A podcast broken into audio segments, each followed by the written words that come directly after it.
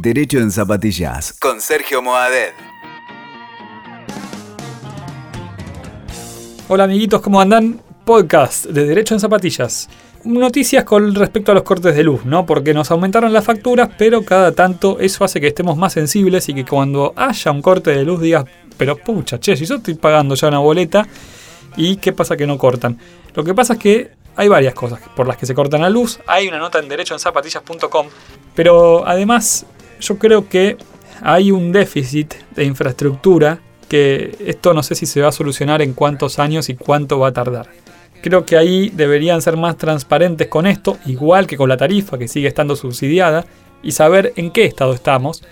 Me parece que, de ese lado ahí el Estado tiene que, que informar cuál es el estado de la red y por qué se corta la luz.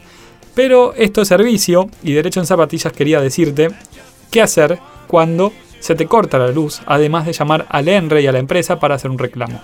¿Y esto por qué es importante? Básicamente hay unas bonificaciones, en realidad no son bonificaciones, son indemnizaciones que da la normativa al usuario que se le corta la luz.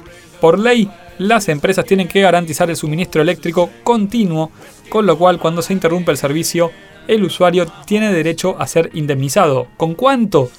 Bueno, justamente con un valor que está en la normativa de kilowatts horas. Esto sale unos meses después, o sea que vos haces el reclamo, te dan el número, vos lo guardás, lo anotás, después preguntás el expediente y puede pasar, esperemos, es lo normal, lo que corresponde, lo que debería ser, pero digo en condicional porque esto es Argentina, quién sabe, la empresa de energía eléctrica deberá pagar, pagar, eh, no a pagar, una sentencia, 4 mil pesos por dejar sin luz durante 10 días a una vecina de Florencio Varela. Esto publicó un diario, Sonal, y justamente eh, dice que el ENRE multó a la empresa de distribución eléctrica con algo más de 4 mil pesos por incumplir en la tramitación y en la respuesta a la falta de suministro.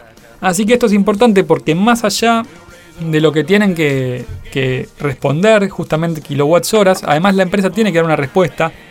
En su caso, si el corte es prolongado, poner generadores. Y también a un, a un vecino comerciante, eh, chequeé el caso, me contaba que en alrededor de septiembre tuvo un corte de luz y ahora le vino un crédito de 4 mil pesos en la factura justamente eh, como resarcimiento por ese corte de luz. Que además si tiene otros daños los puede reclamar, ¿no? En un juicio ordinario y todo lo demás.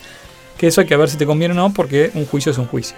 Pero por lo menos con el, el reclamo de falta de luz, si después eso se constata, lo chequean que hubo falta de suministro, siempre es importante hacerlo porque puede venir el resarcimiento. Y como es en kilowatts horas, se actualiza con la tarifa. Así que por lo menos aumenta la tarifa, aumenta el resarcimiento.